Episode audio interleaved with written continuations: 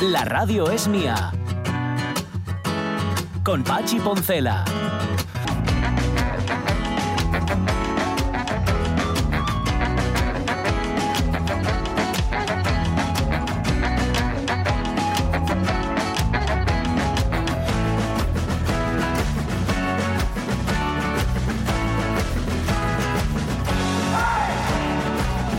Las 11 y 7 minutos de la mañana, yo siempre me acuerdo de, de ver a Manolo Escobar en la televisión.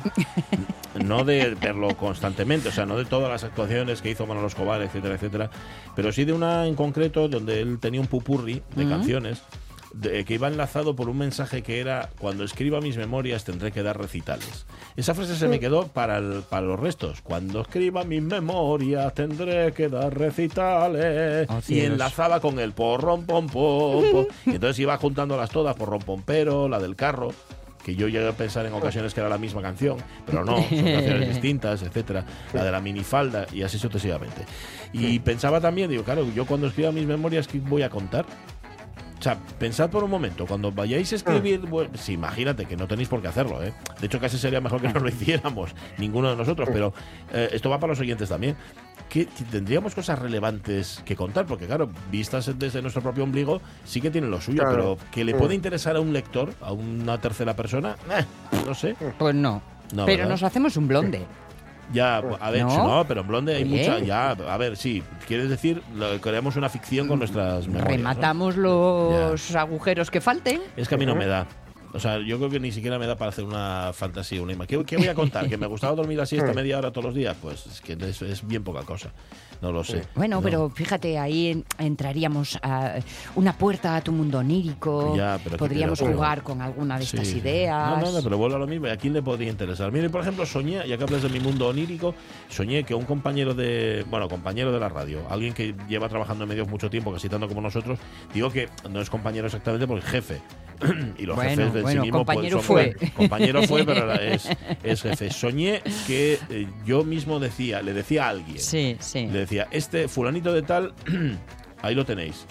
Se, se disparó a sí mismo y luego se quemó. Eh, y de, Bueno. claro, me he dado cuenta de que la formulación en el sueño no tenía mucho sentido. Y dije, yo, bueno, al revés más. En, bien. en el propio sueño te diste cuenta, Pero ¿no? lo mejor del caso, Vale. sí, en el propio sueño. Pero lo mejor del caso es que veía a fulanito de tal. Sí. Lo de la parte de la pistola no salía por ningún lado. Pero se le veía echarse un, eh, colonia encima. Un bote, un bote de colonia para Ah, como proceder a- inflamante. Pero no se quemaba ni nada. O sea, sencillamente se echaba plaf, plaf, plaf la colonia. Era, muy, era todo muy frustrante. Claro, esa, esa parte, ¿a quién le puede interesar ese tipo de sueños? Que yo tengo muchos, además, de ese tipo así. Bueno, bueno, oye, muy em- novelados. empiezas por algo así y acabas montándote un relato que junto a otros tantos Ya. componen un libro. Te lo digo porque me has hecho pensar en esto del tal de una bala para London. Ah, sí, el Y de otros César Alonso. relatos, el de Sí. César Alonso. Que ya estáis comprando, pues si no lo hicisteis ya. Uy, está muy chulo, ¿eh? Sí, sí, sí. sí. Muy chulo. Mm, Está haciéndose un paisano como escritor este hombre. Díselo luego, que le va a hacer ilusión. De verdad, de verdad. Ajá, ajá. Bueno, ¿y qué vas a decir? Estabas pensando en eso, en hacerte una serie. ¿Eh? Una bala para Sí, a London ver, y luego ya otros Yo relatos. siempre he pensado eso, que los eh, quienes Ponce's escriben. Dreams. Anda, sí. Ponce's Dreams. Bueno, yo siempre he pensado que quien escribe no es que le pasen cosas que no les pasan a los demás, sino que sabe contarlas, ¿no? Claro, Ya, eh, pro- mi problema es ese, que ni me pasan ni las sé contar. Pero bueno, eso es otra historia. Luego hablamos de biografías y de memorias y de todo esto. Mm, hablando de memoria, las olas del 37 justamente lo que hace es memoria. Se pone a recordar, pero no a recordar desde la nostalgia o de la reivindicación, sino sencillamente a poner, iba a decir negro sobre blanco, pero en el caso de, de un podcast radiofónico es distinto, a darle sonido, a darle voz justamente a lo que sucedió en el 37, a quienes Sí. tuvieron que irse. Y que no con- se fueron por gusto, ¿eh? que marcharon porque tuvieron que marchar. Y Eso es. contado en primerísima persona, Sí. porque el 80, el 85% de lo que ahí escuchamos son testimonios. Totalmente, totalmente. Ha sido un trabajazo el de nuestra compañera Sí. Patricia Martínez, a la que acabáis de escuchar, por cierto, en el boletín informativo, y que dentro de un rato se va a pasar por aquí para contarnos la actualidad de hace. ¿Cuántos? Ochen, no, oche- sí, 85 años. Desde el 37 han pasado 85 años, ¿eh? Pues sí. parece que no. Bueno, pues luego hablamos de ese podcast que lo tenéis, por cierto, si vais a la carta en la página web de RTPA, ahí lo tenéis. Ponéis Por las olas del ejemplo. 37 y ahí aparece. Pero ponedlo porque es que está en montones de plataformas. Están muchas, ¿eh? Quiero decir que, Vale, que vale. Lo, lo consigues sí o sí. Sí, sí, pero vamos, que si vais a la nuestra... Me- Pues mejor, porque ahí está muy clarito Eso todo. es, las olas del 37. Id a verlo porque es un trabajo fabuloso. Vale, eh, no obstante, luego ya le haremos la consabida Sí, publicidad, que es de lo que se trata. Tú nos vas a llevar, Jorge Alonso, a las estancias vaticanas, ni más ni menos. Pues sí, pues sí, sí. Os voy a llevar a dos años diferentes, en 1582, muy brevemente, y, 1560, y 1962, perdón, con un poco más de detalle. El uno, porque no existió, es un día que no existió, ya lo comentamos el Ah, año sí, pasado. Sí, sí, Mm. Y el, y el otro, el de 1962, porque vaya si existió. Dijeron, bueno, como hay un día que no existió, Ajá, lo vamos compensamos. a, este otro, este otro, vamos a 400 años después, lo vamos a compensar, que es em, la inauguración en el Vaticano del Concilio Vaticano II, Vaticano II, el regreso. Ujú, ujú. Que, que, bueno, vamos a comentarlo porque eh, bueno, es, un, es un concilio, digamos, el, el de las buenas intenciones, Ajá. podríamos llamarlo. Bueno, buenas concilio había, de las buenas intenciones. Pero fíjate que que si nunca segundas partes fueron buenas, es mejor el Mm. Vaticano II que el Vaticano I, ¿eh? Va, Sí, sí, sí, sí, sí. Sí, mire. además, así, de paso, recordaremos que, que la, la- la Iglesia e incluso la- las, pa- las partes nucleares de la fe eh, van variando Sí. a lo largo de- del Sí, tiempo. ¿no? son los- a, ba- a base de concilios, etcétera, se decide lo que, lo que forma parte del credo y lo que no forma parte del credo y lo que forma parte de y lo que ha de ser parte de la actuación eh, de la Iglesia y lo que no ha de ser parte de la actuación de la Iglesia. Eso es. Eh, para quienes se piensan que todo deriva de los textos sagrados, no. Mm. Ujú. Todo deriva de la voluntad de unos cuantos señores. mm, Olvidemos con que en uno de los primeros, el famoso concilio de, de Nicea, de Nicea. es Ujú. cuando se deciden muchas cosas y no olvidemos también que aparte de los cuatro evangelios, digamos, aceptados por, por Roma, hay otros, los evangelios apócrifos, que, Hombre. lo que, es que Sí. simple y llanamente no se aceptan Ajá. oficialmente, pero que podrían haber sido igual de, de- de aceptables. Igual cuando digamos. éramos más pequeños nos contaban que en los apócrifos había historietas, anécdotas. No, no, no. En los apócrifos hay cosas que igual no resultan del todo convenientes o convincentes. Vale. Cuando eres pequeña y te enteras de que la verdad absoluta la cambiaron el otro día, es un poco impactante eso. Ya, pues fíjate, es que, la, es que la verdad que es la verdad, ya lo dijo Pablo, este, Pablo Pilatos, Poncio Pilatos, Pablo era el hermano, el hermano de Pablo Pilatos que jugaba el- en, el, en el Roma Fútbol Club, en el Trastevere Fútbol Club en concreto, sí, y era, fue el primero que se depiló las piernas para jugar, Sí. de ahí su nombre. eh, Ella es de Pilatos. Pilar, sí. Dice David Varela, bueno, esto yo creo que podemos contarlo porque ya no está entre nosotros, que Manolo Escobar no subía al escenario si no llevaba les perres del bolo. Por ¿Ah, sí? adelantado, Mm, enrolláis, enrolláis en el calcetín. Esto no sé si es cierto o no, Hombre, pero en- bueno. en el calcetín no sé, pero de todas formas, si fue en su eh, segunda época vital, digamos, Sí. acordáis que eh, sus colaboradores eh, tal lo robaron Ah, todo. es verdad, es verdad. Todo tenía Mm. una colección de De obras de arte, sí. tal y Sí. todos se lo fundieron. Sí, señor. Y volvió a hacerse rico por segunda vez. Ajá, ahí lo tienes. Ujú. No, no, y un, fenómeno. ¿eh? Era, era un fenómeno. Lo era, lo era, en Ujú. muchos sentidos, artísticamente, y luego debía ser un. Lo que pasa es que sí, hacía bien en meter les perres en el calcetín. Ay, para amigo. que no se las Recibió la más alta distinción del Fútbol Club Barcelona. Ah, sí, ¿qué me dices? Sí, sí, sí. Anda. Un culé y redento. Ahí lo Sí, tienes. sí, sí. Bueno, no, no, si todo, todo era bueno, Manolo Escobar. Las once y cuarto de la mañana. Oye, que tenemos revista de prensa. La laca, sobre todo. ¿El, el qué?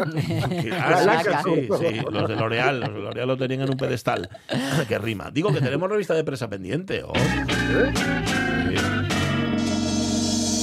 Sí. Por cierto, pone un comentario Rego, dice, yo escribo mis memorias aquí, me imagino que se refiere al muro de la radio es mía, Ajá. pero solo yo las entiendo. Bueno, está bien, está bien. Pero luego no nos pidas que las leamos, ¿eh? Porque si solo las entiendes tú, pues tampoco me parece que sea muy práctico. Bueno, vamos a lo que vamos, revista de presa, donde ya hemos contado un montón de cosas y más que os vamos a contar. Hemos hablado de la malfalda escanciadora, del compound en Ucrania, de Iker Casillas, ya sabéis, lo de que si es gay o si no es gay, y este titular que no acabo de entenderlo. Venga, tira. Piratean la televisión iraní con la imagen del líder supremo en llamas. Mm, ¡Qué flipada! ¡Perro loco se quema! ¡Al suelo! ¡Rueda y apaga, tronco! ¡Ah! Rueda y Eso es apaga. pa' pringaos, tía. Un poco de fuego no hace daño. O sea, se, echaría, se echaría colonia por encima también, ¿no? Para inflamarse Eh, o algo esto así. es- sí, sí, sí. Esto, eso lo decía mucho Miguel Servet en su momento. Ah, sí, echáis más colonia, echáis más colonia. Sí. Bueno, fue un ciberataque, ¿vale? Eh, para, para que, que afectó a la televisión ira- iraní, Sí. pensad que eh, ahora mismo estamos en la cuarta semana, o sea, sería el mes, cuatro semanas, un mes, de protestas Ah. en, en Irán, Sí. ¿no? Por el asesinato de, de esta moza cuyo nombre, perdonadme, no, no recuerdo. Ujú. ¿no? Entonces, este ciberataque, por cierto, eh, un, un inciso. Eh, yo, yo- me parece estupendo ¿eh? lo de sol- la, la solidaridad que, que han, digamos que, bueno, que, que- que se ha despertado a raíz de, de, de este, de este asesinato, pero me hace gracia el ver eh, el, el ver a las actrices que se solidarizan con haciéndose el gesto de cortarse el pelo. Ah, sí. Ah, pero sí. claro, pero claro, muchas de ellas igual tienen rodaje de y se cortan que un, un medio milímetro. Ajá. Me vais a perdonar, para Ya. mí fue una decepción. ¿El qué? ¿El corte de pelo Sí, porque a mí me dijeron, ¡ay, tal! Y, y Penélope Cruz se cortó el pelo a, a- a trozos porque... Sí. Y luego dices, ah, No, no, no. Hay un poco living postureo ahí. no, Pero bueno. Eh, volvamos, volvamos a Perro Loco en la televisión iraní, eh, que dice el ciberataque insta a buscar otro lugar fuera de Irán para la familia del Ayatollah, Ujú. mientras el país vive su cuarta semana de protestas, con lo cual fue pues, es un ciberataque destinado a, a decirle al Ayatollah, recordarle que todavía no ha bajado la llama, que literalmente, y que todavía... Bueno, va a tener que comerse unas cuantas protestas más, ¿no? Ya. Hasta, tal vez hasta que cambie. Lo- va a ser complicado el tema del cambio, pero bueno. Ajá. También creía el Shah que nunca le iban a derrocar y mira, ya. Y, ya. y mira cómo acabó. Bueno, acabó muy bien en Occidente y eso, ¿eh? También te digo, sí, lo que acabó pasa es que iba malín, entonces ya no- estaba no- mal y no lo disfrutó no mucho más, lo pero bueno. Pero Farad iba sí. Bueno, eh, es que claro, cuando leí el titular no acababa de entenderlo muy allá, lo del líder Claro. Supremo en llamas. Claro, hackearon y pusieron al tío Sí, eh, sí, on fire. rodeado de llamas como si estuviera en el infierno. En el infierno. A nadie, a nadie le gusta, pero ya Bueno. menos. Oh, pero, y, y como anden estos que de bromas poco, No, ojito, no, no. madre Sentido- mía. Sentido del humor cero, ¿eh? Sentido del humor cero. Esto cuanto más integrista te vuelves, menos sentido del humor. Sí, Sí, sí, sí. sí, Eh, eh, directamente y de la Muy vida en general. del muy poco sentido del humor y mucha memoria. Que le pregunten a Salman Rushdie. También, también, sí, Sí, señor. sí. Bueno, a, a Salman Rushdie también es que no hace falta leerse el libro, siquiera. Porque ah, con que alguien te diga que este, este es malo, te- te- Ya. los versículos satánicos no tienes que leerlos ya. Mira, mira ¿Qué ha, que- qué ha pasado de los versos satánicos? ¿40 años? ¿O- Sí. o me- es un exceso. No, algo menos, algo menos. Menos. Igual 30, tre- igual 30 o 30 y Pero tantos, 30 ¿no? fijos. Sí, sí, es. Fíjate. seguro. Vale, vale eh, otro titular, este más cercano. Venga. Detenido en Avilés con 3 kilos de hachís que distribuía a estudiantes. Aquí donde me tienes, yo también repetí curso. Dos veces. Y mírame, tío. Ahora conduzco el autobús del cole. Ay, Qué buen ejemplo soy. Sí, los distribuía, entiendo, um, previo pago de dinero, ¿no? Si no estaríamos hablando de esa figura mítica que te regala droga en la puerta del colegio. 10 años en uno y, repetí nada, ¿eh? tres veces como a ver si encontraba a ese chaval, pero nunca apareció. Y ¿Sabes quién aparecía? El, no el que te regalaba drogas, sino el que te vendía cromos. Ese sí estaba, siempre, allá a la puerta del Sí, y el colegio. que llevaba el puesto de chuches y te, y te hinchabas a morenitos. De ese también, ese también estaba, sí. Ese también estaba. Bueno, la Policía Nacional ha detenido al supuesto intermediario entre los cabecillas y los distribuidores de una red de tráfico de drogas cuyos principales clientes eran alumnos de institutos y centros de formación de Avilés y a quien se ha incautado 3 kilogramos de hachís. Acá Ujú. esto es una burrada. Tres kilos de o sea, hachís es mucho, ¿eh? Le va, le va a caer la intemerata. Ya, a este ya, ya, chaval. ya. Tres Vamos. kilos de hachís. Es que Sí, yo con las cantidades de las drogas no me hago mucha. Porque, por ejemplo, sé lo que son Bueno, tres kilos de figos. Tres kilos de Sí. figos, que fueron Claro, la, la claro, última claro. cosecha de mi suegra, se tradujo Eh, en mira, una bolsa. Pero hab- tres de hachís, no sé. Hablando de drogas, 3 kilos siempre es muchísimo. Es mucho, ¿eh? Vale, vale, vale. Teniendo Bueno. que es, que es, que es- sea cual sea eh, la droga de la que hables, son, se venden por gramos, Ajá. imagínate. Ya, es verdad. Y a veces por miligramos, ¿no? A veces es como, así como muy poca cosa. Así que este hombre llevaba, llevaba un montón. Por cierto, se va a, est- a- a estrenar al hilo de esto, he hecho aquí una asociación un poco tonta, pero es que lo he visto en Facebook que se va a estrenar eh, una película que se ha hecho sobre un... Es en serio, ¿eh? me da la risa, pero es en serio. A ver. Sobre un oso que en el 85 Ajá. Eh, bueno, había un, un narcotraficante que lanzó eh, una bolsa con 35 kilos de cocaína, ¿vale? Para que no le pillaran desde un helicóptero o algo por el estilo, y cayó en un bosque y hubo un oso que se la comió. Ay, ay, ay, ay, ay, ay. Prove animal. Ay, por lo lindo, 35 kilos. Y claro, dice que Petó. la- se puso un poco violento. Hombre, un poco violento. Madre mía. Ay, Y han hecho una película, eh, que es por cierto, sale eh, este. eh, lo diré, en Ray Liotta, Ah. eh, Mm. póstumo, ¿vale? Sí. Y lo mejor, entre comillas, ¿eh? El oso, porque no sé cómo acabó, pero entiendo que no muy bien. Pero lo mejor es cómo le llamaron al oso en cuestión. Estamos hablando del 85, ¿eh? Ajá. ¿Sabéis cómo le llamaron? ¿Cómo? Escobear. ¿Perdón? Escobea. Escobear. Ajá. Escobir. Ah, Esco- ah, Escobar. Escobar, Escobar, Escobar. el Pablo, Esco- Ah. a Pablo Escobar y que es oso. Oso, Ya. claro. Se llama, por cierto, es que la, la acaba de compartir, fíjate, el Tamar. Eh, eh, sí, es con Sí. Ray Liotta, Kerry Russell. eh, Se Ah. llama Cocaine Bear, o sea, el oso de la cocaína, en la película. Eso es, Bueno, eso no, es. no sé hasta qué punto tiene recorrido, pero les, habrá que verla. les puede venir de antiguo porque mm, acordaos de la peli de Arnaud, la del oso Sí, la de toda de- vida, que también hay un momento en el que se come Sí, las vallas y pilla una alegría vital. Y se vuelve un poco loco.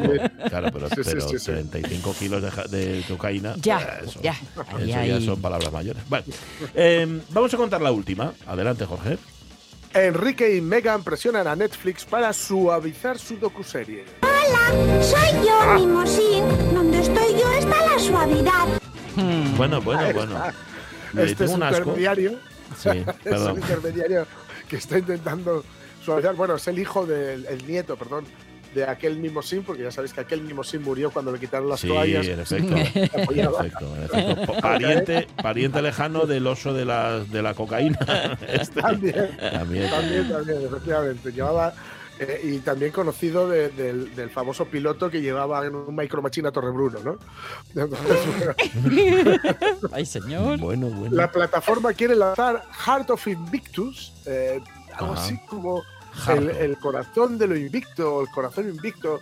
Este mismo año, Enrique es, bueno, Henry es el ex miembro de la familia real británica. Ya sabéis que no forman parte ahora mismo de la familia real británica porque decidieron renunciar a todo para vivir en Estados Unidos. Han vuelto eh, por, por- bueno, cuando murió la, la reina Isabel II.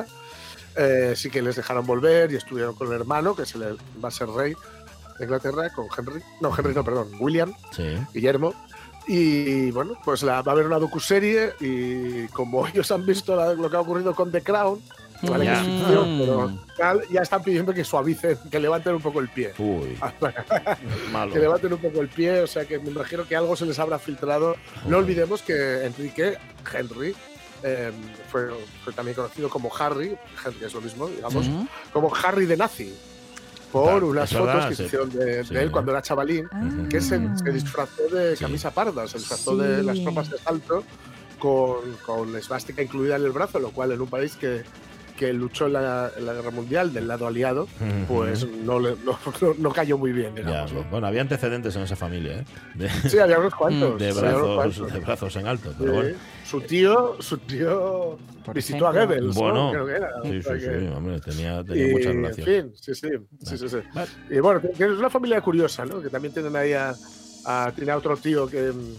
que, que, que- que ha sido apartado de la familia real por motivos diferentes.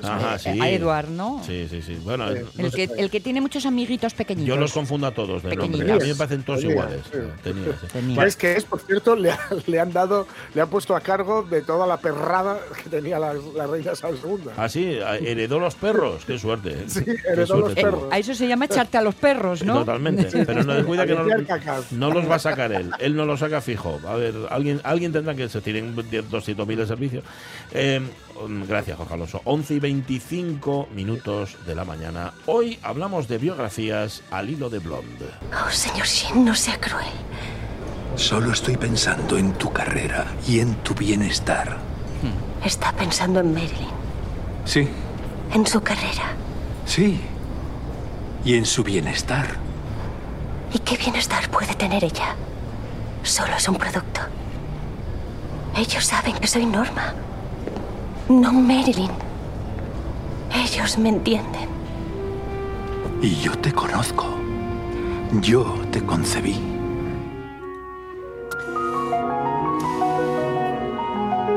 Toda la película se basa en el conflicto, en efecto, entre Norma Jean y Marilyn, entre la persona real y el personaje creado a tal efecto. Mm, Ella no quería ser Marilyn o quería saber qué le puede qué le puede dar la vida a Marilyn o qué puede esperar Marilyn de la vida.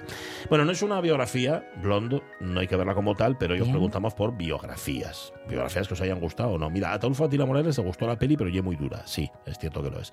Eh, dice Ataulfo también que más que biografía son unas memorias, pero recomiéndola. Entre manzanos, de Alfonso Camín. Y entre palmeras y entre nopales, la segunda y la tercera parte. Ajá. Donde me imagino Alfonso Camín cuenta su periplo por el Nuevo Mundo. Claro. Mira, dice Pepita Pérez García, ayer hablamos de Aretha Franklin, mm, que no sé si tiene o no tiene biografía. Ayer no hablamos aquí, pero igual habló ella en su casa. quiero Ah, decir, de vale. Franklin. vale. Pues mira, Mira. me decepciona enormemente, dice Lockhart, el biopic sobre De Gaulle que hicieron en el 2020. Por otra parte, el de Jerry Lewis me gustó bastante. Me gustaría ver una sobre el gran líder del Partido Verde, el doble Diznoguz en las escenas peligrosas, viendo el montaje de este fin de las pelis de Berlanga iban a aparecer una birria. Viendo el montaje de este fin de las pelis de Berlanga, sí. una birria, pero tiene mejor guionista, ¿eh? Berlanga. Tenía Mm. mucho, mucho mejor guionista. ¿Qué dice Roberto Cañal? A mí lo de les biografías escritos por outro ou por outra que non sea el personaxe non me acaben de convencer. Mm-hmm. Mm. Ou os quiten fierro pa dulcificales ou carguenles tintes ou faen superhéroes ou heroínes a, de xente máis ou menos normal. Mm, sé de xente anónima que daría para escribir enciclopedias. Un exemplo, les mis lentes de mulleres que sin recursos... Ah, les, Les milentes, que se había separado, de mulleres que sin recursos casi ponían un plato de comida todos los días a la su familia. ¿Cómo lo hacían? ¿Cuál era el secreto? Y si no lo cuenten, quedaremos sin saberlo porque ye la generación que está desapareciendo por edad. ¿Cuánta biografía saldría de esa gente? Ujú, Sí, pues señor, sí, señor. Sí. Dice Sonia Martínez, no me gustan las biografías en general. Blonde, en concreto, fui incapaz de verla. Los 50 minutos la quité. Muy desagradable, me estaba dejando mal cuerpo. Eso sí, Ana de Armas, increíble. Tengo, que es está- lo que más curiosidad tengo es por que está verla. tremenda, Ana de Armas. Open, dice Sergio Menéndez Gutiérrez. Pues no sé si se refiere a unas mem- memorias Ni o no. idea. Me- me- Miguel Allende, autobiografía, en este caso. Groucho y yo, imprescindible, inefable. Ah, sí, muy buena. sí, Ujú. señor. Carmen Rodríguez, ¿qué cuenta, Carmen? Pues mira, eh, nos cuenta que lo que le impresionó especialmente fue el biopic de Blonde, que le impresionó. Dice, aunque ya conocía muchos aspectos de su biografía, me impresionaron especialmente algunas escenas muy duras, como la del sexo oral.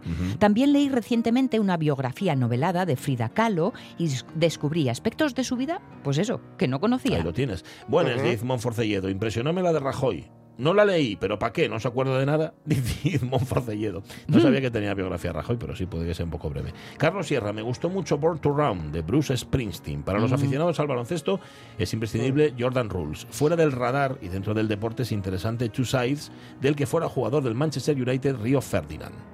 Contra. Pues no, mira, no vi ninguna. Así que, Carlos, ya tengo tres para ver.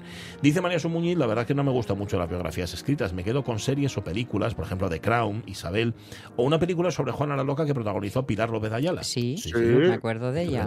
Juana la Loca se llamaba, Ni ¿no? más ni menos. ¿Qué dices, Estaba Alba? pensando en el biopic, uno de pelis que me gusta mucho, eh, el de Johnny Cash. Ah. Encima está mi novio. Bueno, está Joaquín. Phoenix como pano. Eh, protagonizando, o sea que... Eh, Salva. Salvador, de lo mucho escrito y algo leído sobre el siniestro comandantín, Ajá. destacaría la autobiografía de Vázquez Montalbán y una de Paul Preston. Asimismo, me parece excelente la obra de Abel Paz, Durruti en la Revolución Española.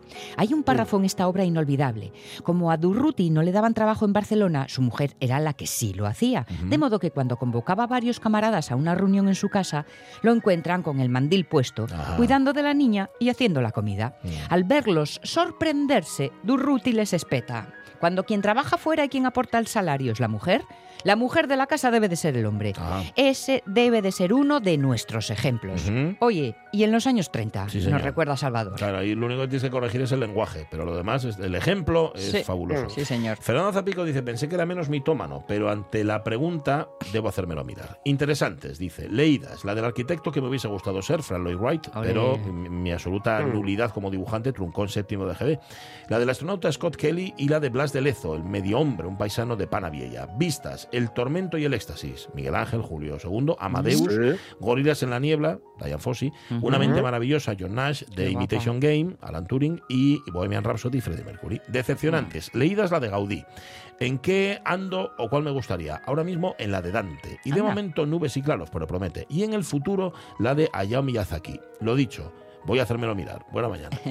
Muchas gracias. Fernando. Venga, más, alguna más. Para Antonio Manuz, la historia del viaje de Shackleton con Mm. Kenneth Branagh de prota, ¿eh? que se sale el tío, nos dice Antonio.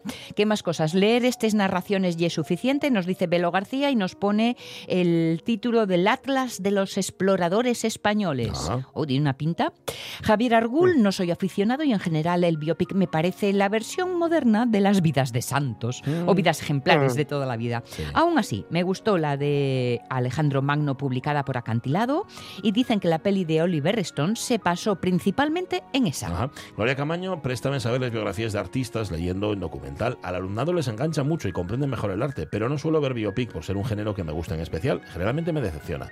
Paso, por ejemplo, pasó, por ejemplo, con la de Nijinsky. Prestóme más algo como Amantes de Margarita Dura, el amante, digo yo, Ujú. que tiene carácter autobiográfico y sobre todo el libro significó el principio de una admiración total. Y mira, terminamos con esta. David Valdés, no soy de biografías, pero Bird de Clint Eastwood sobre Charlie Parker es excelente. Buenísima. Y dice, para leer todo el material que el aprovechó de Robert Kraft publicó sobre Stravinsky es una mina de oro. Pues sí que lo es, Mm. sí que lo es. Bueno, Rubén Cardi nos pone a Bob Dylan, nos pone alguno Mm. más que no puedo leer ahora mismo porque no lo veo. Bob Dylan que iba a escribir la biografía entera, pero se ha quedado en el principio. Eh, sí, ¿no? Sí, el, el Chronicles, en, en principio iba a ser eh, toda su vida, hasta donde llegaba, vamos. Iba a ser varias partes, pero ha escrito la primera y ahí quedó. Le dieron el Nobel, claro, dijo, ah, pues entonces ya. Ya está, ¿no? A partir de ahora que me la escriba alguien. Que alguien se encargue de hacerlo. Bueno, gracias oyentes de la radio es mía por compartir biografías con nosotros aquí en el programa. 11 y 33. Nos vamos enseguida, después de separar José al Vaticano. La radio es mía. Sin embargo, dice que más que domesticarlos, a los gatos les hemos dejado convivir con nosotros. Son el único animal doméstico que no se rinde a nuestro dominio. Eso es verdad. Quienes tienen gato en la zona rural ya saben perfectamente lo de los regalinos. Sí, Que sí. te vienen con, Claro. con, con pajaritos sí, sí, claro. y te los dejan ahí y, y es un regalo Ujú. que, te, Sí. que te trae. No Ah. hace falta que te lo comas delante de él. ¿eh? ¿Eh? Haces un poco el Diana de V Sí, coges y te lo pones así de perfil y haces Mm, como qué que te- rico. ¡Ay, qué rico! Ay, Gracias. mm, ah. Gracias, mi Cifú. Mm, toma, toma una caricia. Cómetelo. Cómetelo. Con Pachi Poncela.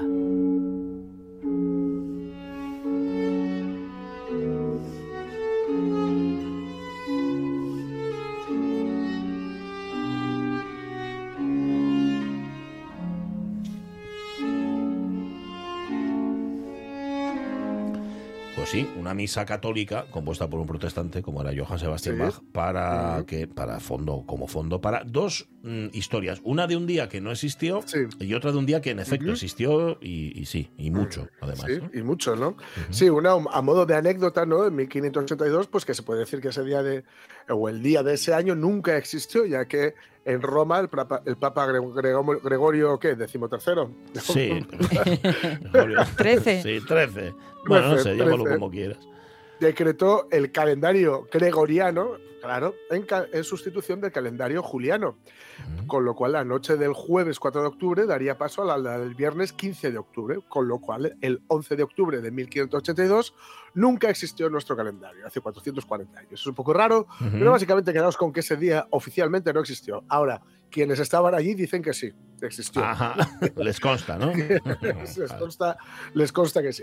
Sin embargo, unos cuantos años después, concretamente un montón, en 1962 se inauguró en la Ciudad del Vaticano el Concilio Vaticano II, encargado de renovar la Iglesia Católica. Fue pro- eh, propiciado por Angelo Roncalli, quien en 1958 se convirtió en el Papa Juan XXIII.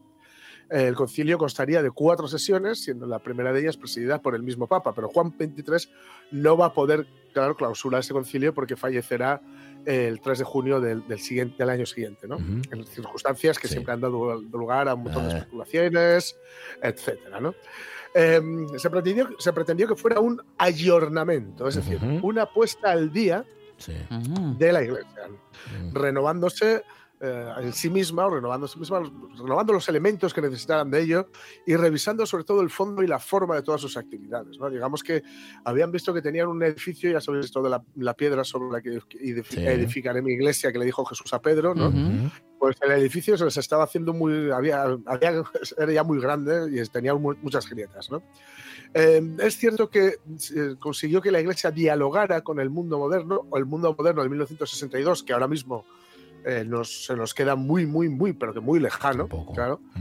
Eh, y con, bueno, con un lenguaje bastante conciliatorio, ¿no? Ya, Como era el concilio, tachan, frente a problemáticas actuales y, y y también que venían de atrás, ¿no? Eh, constó de cuatro etapas, te digo, con una media de asistencia de unos 2.000 padres conciliares Mm. y que además por primera vez eran procedentes de todas las partes del mundo y con una gran diversidad o al menos con diversidad de, de lenguas y razas. ¿no? Para Juan XXIII la, la- la reforma anterior, la reforma interior incluso de Pablo VI de la vida eclesiástica y la búsqueda de un camino nuevo para conciliar a los cristianos separados de la unidad católica de la Iglesia, esto es a los protestantes, a los anglicanos, etcétera, pues digamos que tenía que ser un poco la vía, ¿no? Y cuando lo convoca, eh, bueno, pues eh, eh, la, la- la idea es un poco volver a hacer de la Iglesia algo, volver a hacer del, del cristianismo algo universal, ¿no?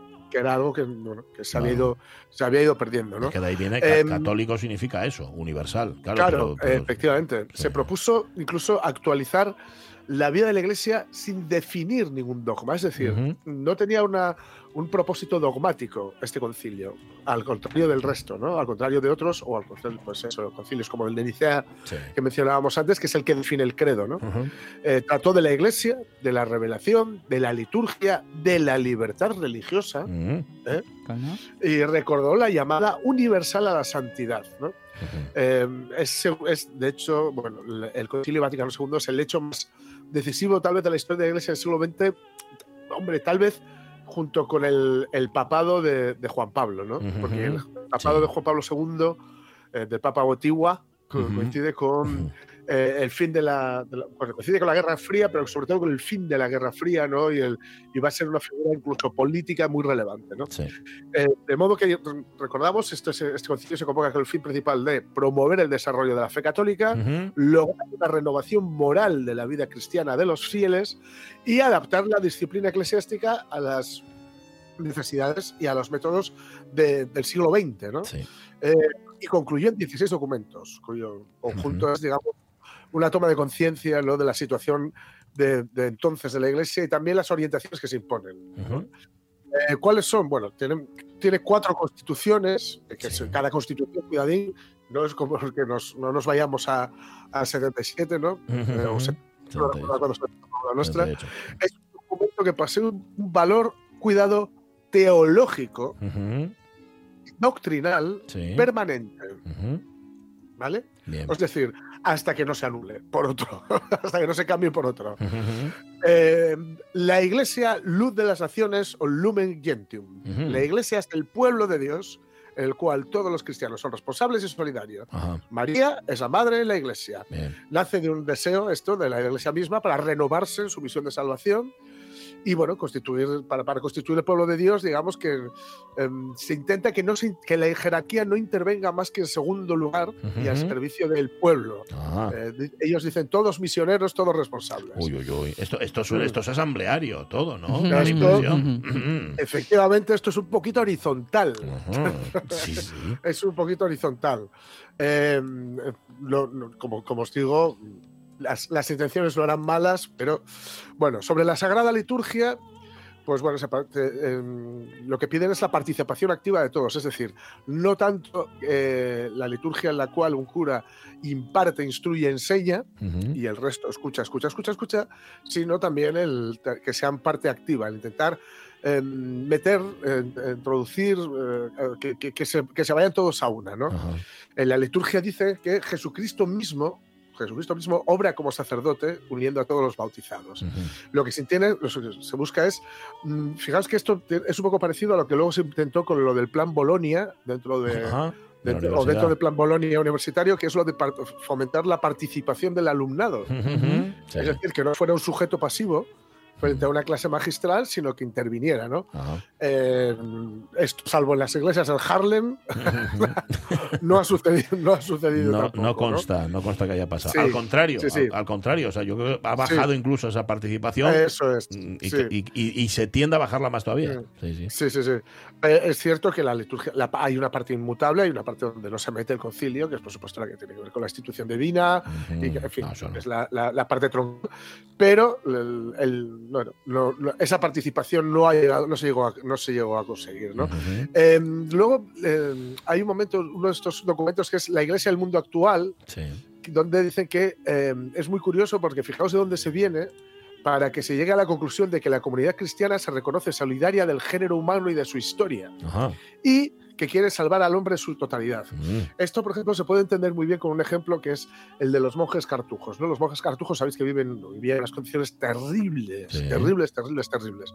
¿Por qué vivían ellos en unas condiciones tan terribles? ¿Para su salvación? No. No. Digamos que era una especie de nivelar la balanza. Eso Como es. sabían que gran parte del género humano no vivía en, ese, en esa, o no tenía esas condiciones tan duras, o no se sacrificaban de tal modo, em, pues ellos lo que hacían era vivir de una forma muy austera y Sí. muy dura para salvar eh, la totalidad de las almas, es decir, para Sí. nivelar las almas o, o para nivelar la salvación de quienes, al contrario que ellos, llevaban una vida muy disoluta. ¿no? Un por mí y por todos mis compañeros. Eso es. Eso es, efectivamente, efectivamente. Claro. Así que decían que bueno, se quería considerar al mundo en todas sus expresiones cósmicas, humanas, históricas, etcétera, y que la Iglesia sirviera a el género humano, no solamente a quienes, a, a- a los católicos, apostólicos y romanos. ¿no? También hablan de las familias, lo, lo que tiene que ver con cinco problemas que creen muy urgentes, que es la familia, la cultura, la vida económico-social, la vida política, la vida internacional, es decir, involucrar a la Iglesia en este tipo de cuestiones, lo cual por norma general no suele ser muy buena idea. No, la verdad. Eh, respecto a la revelación divina, divina perdón, dicen que bueno, habrá una serie de. Esto se- es algo realmente, en fin, muy fuera de nuestro alcance porque tiene que ver con teología pura y dura, ¿vale? Sí, más bien. Y digamos que por, por, ir, por ir acabando, eh, se va a insuflar vida o se va a intentar animar a la vida misionera de la iglesia, a que la iglesia se inserte en todos los grupos humanos, pero ojo, respetando condiciones sociales y culturales. Ajá. Algo que por otro lado las misiones, por ejemplo, eh, durante, durante Durante siglos. el siglo XVI, Ujú. eh, durante, sí, todo, todo lo que tenía que ver con, con lo que ahora es América Latina, ¿no? Y, eh, y la, bueno, la conquista de América, etcétera, la, la Iglesia Católica Apostólica y Romana Española tuvo una, um, bueno, digamos, un, un papel mucho más suave, mucho más edificante que el que se le, se le- se le ha ido atribuyendo a lo largo de los siglos luego, ¿no? Eh, se, les- se considera a los sacerdotes cooperadores de los, de los obispos, es decir, se pretende dar más poder a los sacerdotes. Y ya digo, se busca este, este rollo horizontal, ¿no? Más poder a los sacerdotes y que sean los obispos, no sean los obispos quienes mm, ordenen y manden, ¿no? Sino que reciban mucha información desde abajo. Sí. Una renovación de la vida religiosa, es decir, volver a las fuentes evangélicas, participar en la vida de la iglesia, es decir, hacerlo de nuevo algo más comunitario. Eh, hablan de la educación cristiana y que la, y la familia como primera responsable de esta educación cristiana. Ajá. Cuidado, porque esto sería lo que podríamos llamar ahora educación en valores. Sí. Bueno, pero, ¿Vale? pero los valores de la Iglesia Católica. Oye, te queda, te Sí. queda un minuto para resumir todo. Es que es Vale. mucho, ¿eh? Lo que, lo que Sí, sacaron os de voy a allí. decir, ¿Para- fijaos, eh, No sé, para, ¿no? para acabar, está el- esto del ecumenismo, que sería tal vez lo más importante, la restauración de la unidad entre todos los cristianos, algo que aún no se ha conseguido. La Iglesia no, no, No. no, ha llegado Sí. aún. Y, lo, y muy importante, eh, la libertad religiosa. La verdad no se impone más que por la fuerza de la verdad. Es decir, no intentar utilizar el poder político o, o estar cercanos al poder político, por poner un ejemplo, o a, o a cualquier otro tipo de poder económico, social, lo que sea, para imponer la religión católica. Y también eh, utilizar los, los medios de comunicación para, para trasladar esa verdad, pero no imponer esa verdad.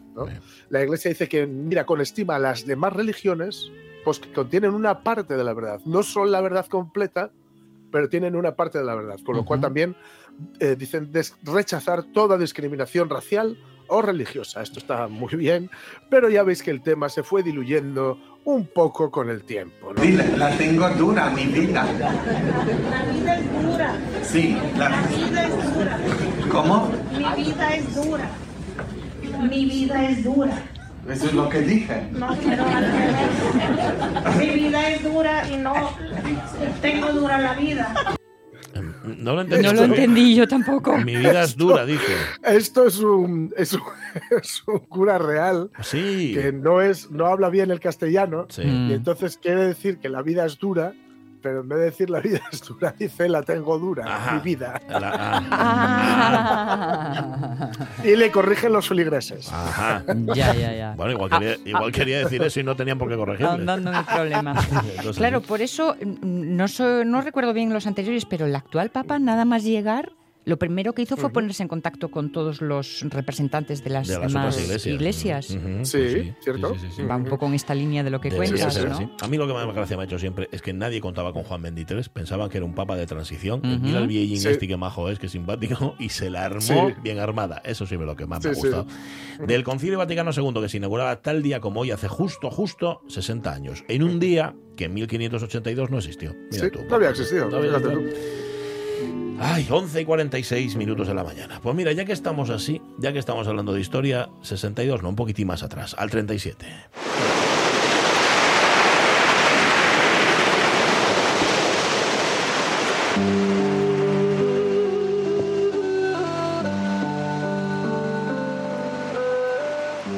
Caminos, kilómetros de tiempo. Nada puede apartarme de la guerra, de sus muertos escondidos en mi infancia. Y la vida nada sabe de este hoyo, abierto aquí, en mi corazón. Beben tierra los ríos como antes, las estrellas se persiguen en el mar. El monte se hace altar para la nieve y el sol deja que la sombra juegue contra el árbol. Todavía los niños juegan a la guerra y la flor es asombro y soledad. Entre los meses de julio y octubre de 1937 salieron de Asturias entre 50.000 y 70.000 personas. Estas son algunas de sus historias. Contadas en un podcast y contadas además por sus protagonistas, que al fin y al cabo son los que tienen el relato por la mano y los que lo conocen. Pero evidentemente todo esto había, a todo esto había que ponerle orden, el orden bajo un título, Las olas del 37, que podéis encontrar en distintas plataformas, pero que podéis pillar también en RTPA a la carta. Patricia Martínez, ¿cómo estás, Patri? Buenos días. Pues aquí estamos, desde Gijón, ¿qué tal? Muy bien. Hola, Patricia. Un gusto. Me imagino, Otra que, vez. me imagino que todos los días, todos los días contando la actualidad, contando lo más inmediato, el irte atrás en el tiempo, el, el irte al año 37 y a unos días y a, y a unas fechas terribles, no sé si te habrá dado más perspectiva. ¿Para qué te ha servido personalmente? Bueno, eh, como, como aprendizaje ha sido un, un proceso, vamos, impagable, yo creo, porque sí que es verdad que en la actualidad la, la memoria histórica, la memoria democrática tiene, tiene un, un papel importante en el día a día, eh, sobre todo recientemente con la aprobación de, de la ley. Pero, pero sí que es cierto que el conocer eh, al detalle eh, pues, las historias personales de todos estos protagonistas, no solo las que han contado eh, los que son aún testimonio vivo, sino también sus familias, pues sí que te pone en situación, sí que te retrotrae ¿no? aquellos días, aquellos meses de- del verano del 37. Tú decías hace un momento que entre 50.000 y 70.000 personas salieron entre julio, eh, solo entre julio y octubre del año 1937. Eso quiere decir que por lo menos hay entre 50.000 y 70.000 historias que contar. ¿Cómo das con la primera? ¿Cómo das con las primeras, Patri? A ver, por eh, puntualizar una cuestión respecto a las eh, cifras, abro esa horquilla que es un poco amplia, porque es que es verdad Sí. que, que incluso que hay un montón de historiadores que han recopilado y han hecho trabajo de investigación eh, respecto a, a los censos, y es muy difícil establecer un número adecuado porque en todos aquellos barcos que salieron de los puertos asturianos, no- y no solo de los asturianos, de los puertos cantábricos, Mm. en aquellos meses eh, los eh, censos, los registros de pasajeros, eh, pues no eran muy certeros. Es decir, había personas que figuraban y otras que incluso su familia las ha estado buscando esos censos eh, 80 años después y todavía no aparecen esas personas. Es decir, que eran días eh, complejos, sobre todo los últimos, los del mes de octubre, en los que era muy difícil saber qué gente, qué personas estaban eh, exiliando ¿no? de, de Asturias. Eh, La pregunta ya me perdí cuál era, Pachi.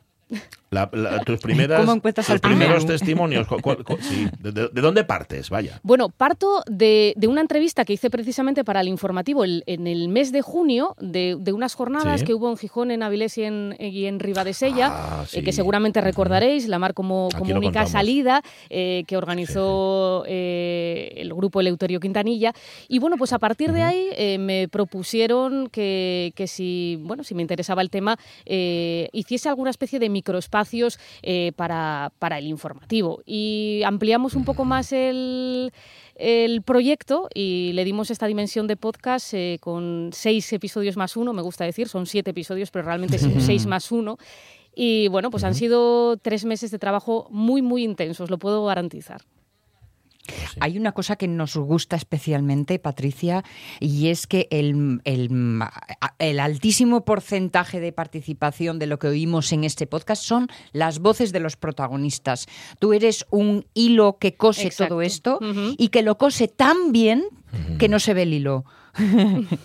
¿Eh? Como Eh, las grandes maestras. Pero de vez en cuando se oye tu voz y, y- y es inmediato notar la complicidad que has llegado a alcanzar con ellos. A ver, es que sobre todo cuando hablamos de los protagonistas, que son seis, ¿vale? Seis de ese testimonio vivo, luego hay eh, familiares, eh, historiadores, eh, otro tipo de, de protagonistas que no son directamente los que vivieron aquel exilio, aquella evacuación, pero sí que es, es cierto que para hablar con personas que tienen, la mayoría, pues eh, que superan los 90 años, eh, antes de hacerles una entrevista ahí como, como, pues aquí te pillo, aquí te mato, lo que hay que hacer es, es pues charlar con ellos. En algunos casos he estado dos y Mm, tres claro. horas en su casa.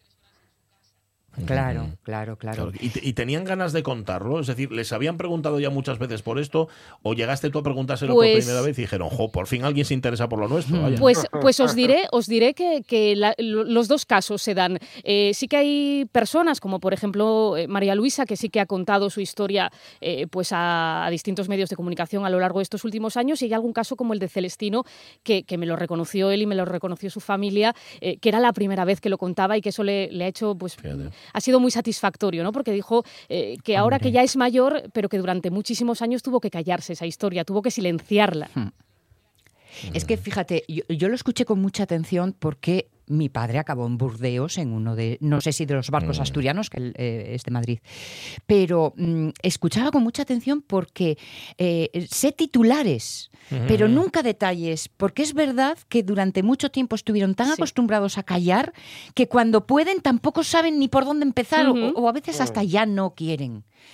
¿No? Ahí hay un poco un... De hecho, ¿Te pasó eso? ¿Tuviste tú, tú que ordenar el Hombre, relato? Es, es era, lo veces? que, era lo que os iba a decir, que, que tú piensas que eh, estuve pues tres semanas grabando las entrevistas eh, y luego tuve que hacer esa labor de recopilación y cuando me di cuenta tenía yo sola por delante unas 60 horas de brutos.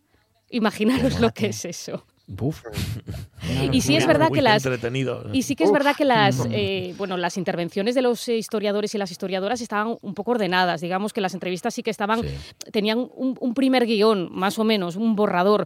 Pero el, el resto el de las familias y los protagonistas básicamente fue fruto de las conversaciones. Es decir que no tenían ningún orden cronológico ni nada. Yo tuve que hacer un desglose escuchándolo todo eh, por dos y tres veces hacer un desglose y luego ir ordenándolo en los guiones Claro. Otra cosa que me gusta mucho, cómo se oye hablar sin que te fijes en quién hace qué, castellano, asturiano, eonaviego y Cierto. todo encaja perfecto. Eso es, yo creo que eso se nota mucho en el capítulo 3 especialmente, os animo a que lo escuchéis, eh, cómo fluye, ¿no? Todos esos acentos, todos esas, todas esas lenguas y lo bien que y lo bien que suenan juntas, ¿verdad? Sí, sí, señor.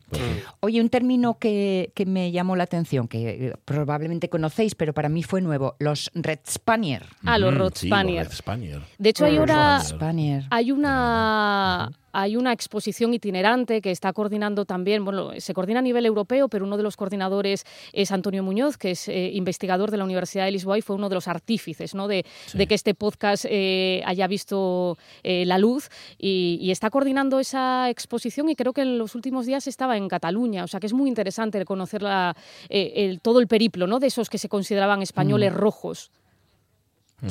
Que volvieron. Eh, vol- volvieron algunos, otros se quedaron, otros volvieron la, la siguiente generación. Exacto. Mm, La verdad es que la- las realidades son todas, ¿verdad?, tan, tan diversas. Y el final de la historia es, es tan distinto para unos y para otros, Patri, ¿verdad?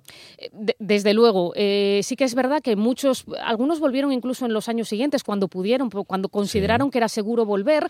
eh, y tengo alguna historia de, de personas que nunca volvieron, evidentemente eso hay, hay miles, ¿no? No solo asturianos, Mm. sino eh, republicanos españoles en general, que se quedaron en el exilio para siempre, pero luego también hay eh, las generaciones, las siguientes generaciones, por ejemplo, con el caso de los niños de la guerra, los que, los que se fueron a la URSS, algunos eh, acabaron volviendo ellos ya de mayores con sus hijos que habían nacido precisamente eh, Mm. en la Unión Soviética y que llegaron a una Asturias que nada tenía que ver con, con aquella, aquel territorio en el que ellos habían nacido y se habían criado y les llamó mucho la atención.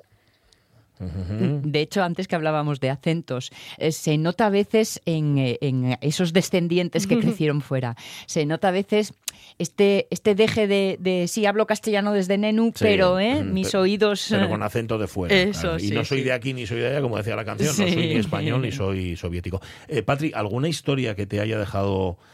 Em, que te haya dejado cicatriz? A ver, hay historias que dejan cicatriz. eh, yo me, re- mm, re- vamos, referenciaría la historia de, de Charo, de Rosario, sale en el capítulo 3, es una mujer de Grau, es hija de, Mm. de un exiliado y deportado también a los campos de concentración nazis. No querría desvelar, eh, bueno, más detalles porque me No, gustaría claro. efectivamente que, que el podcast se escuche, Mm. pero sí que es una de esas historias y sobre todo con la valentía con la que ella que ella la cuenta, ¿no? Porque ella era una niña cuando nació, ella nació en Cataluña, precisamente ya en el exilio, después de que eh, su padre y su madre viajaran en uno de estos barcos precisamente vía Francia y luego de vuelta a Cataluña, la España aún republicana, eh, pues la historia y cómo ella conoció la historia de su padre y cómo fue eh, precisamente a, a- a los campos de, de concentración a conocer dónde había su padre, bueno, sido asesinado, pone los pelos de punta. Os lo recomiendo que, sobre todo por la reflexión que deja. Em, es claro, un relato periodístico, porque tú haces historia, pero haces historia desde, desde el periodismo. La forma de contarlo, me imagino que fue algo que te planteaste ya desde, desde el principio. Es decir, tengo aquí 60 horas de bruto, una historia tremenda que contar. ¿Cómo lo cuento? Como periodista, evidentemente. Sí. Sí que, sí que eso es un- una cosa que tuve siempre clara desde el principio, que había que haber un, que tenía que, digamos, dibujarse un contexto histórico, es el capítulo 1, digamos que es un, eh, un, un contexto de, de- de previo, ¿no? De cómo se produjo esa evacuación a lo largo de los meses del, 30 y- del verano del 37. El, el sexto también va un poco, digamos, cierra el círculo y las, los testimonios personales van en el resto, es decir, del 2 al, al, al 5.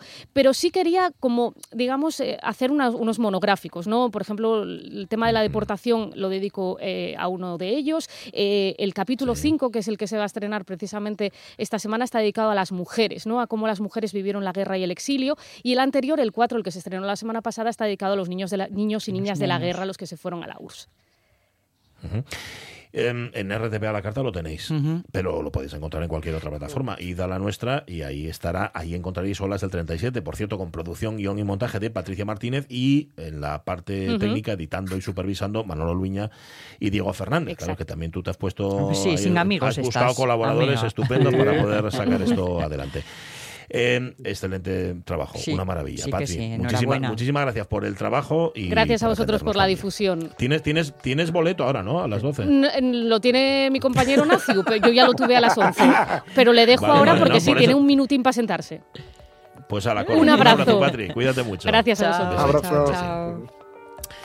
En Muy, RTP a la muy, carta muy encontráis. atractivo, vamos, Sí, señor. atractivo, muy, muy impactante, Muy, muy bien. Sí. muy bien contado Muy y en fácil efecto. de oír. En segundo plano, el relator o la relatora en este caso, Sí. en primer plano, quienes tienen que contar la historia, que son quienes la han vivido o a quienes la han Ujú. contado. Las olas del 37, no os lo perdáis. Producción de aquí de Asturias, producción de esta, de esta casa también, de la RTPA. Vamos a marchar porque son las 12 y llega, en efecto, Nacio Varillas con toda la información, con el boletín informativo. Luego tendremos a Belles, con César Sí, Alonso, sí. otro que cuenta muy bien. Nos iremos a La Haya a Conocer cómo trabaja la Academia de la Lengua. Tiempo para los libros de Rafa Testón. Yo que sé cuántas cosas. Madre menuda Pero hora. antes las noticias, antes las noticias siempre.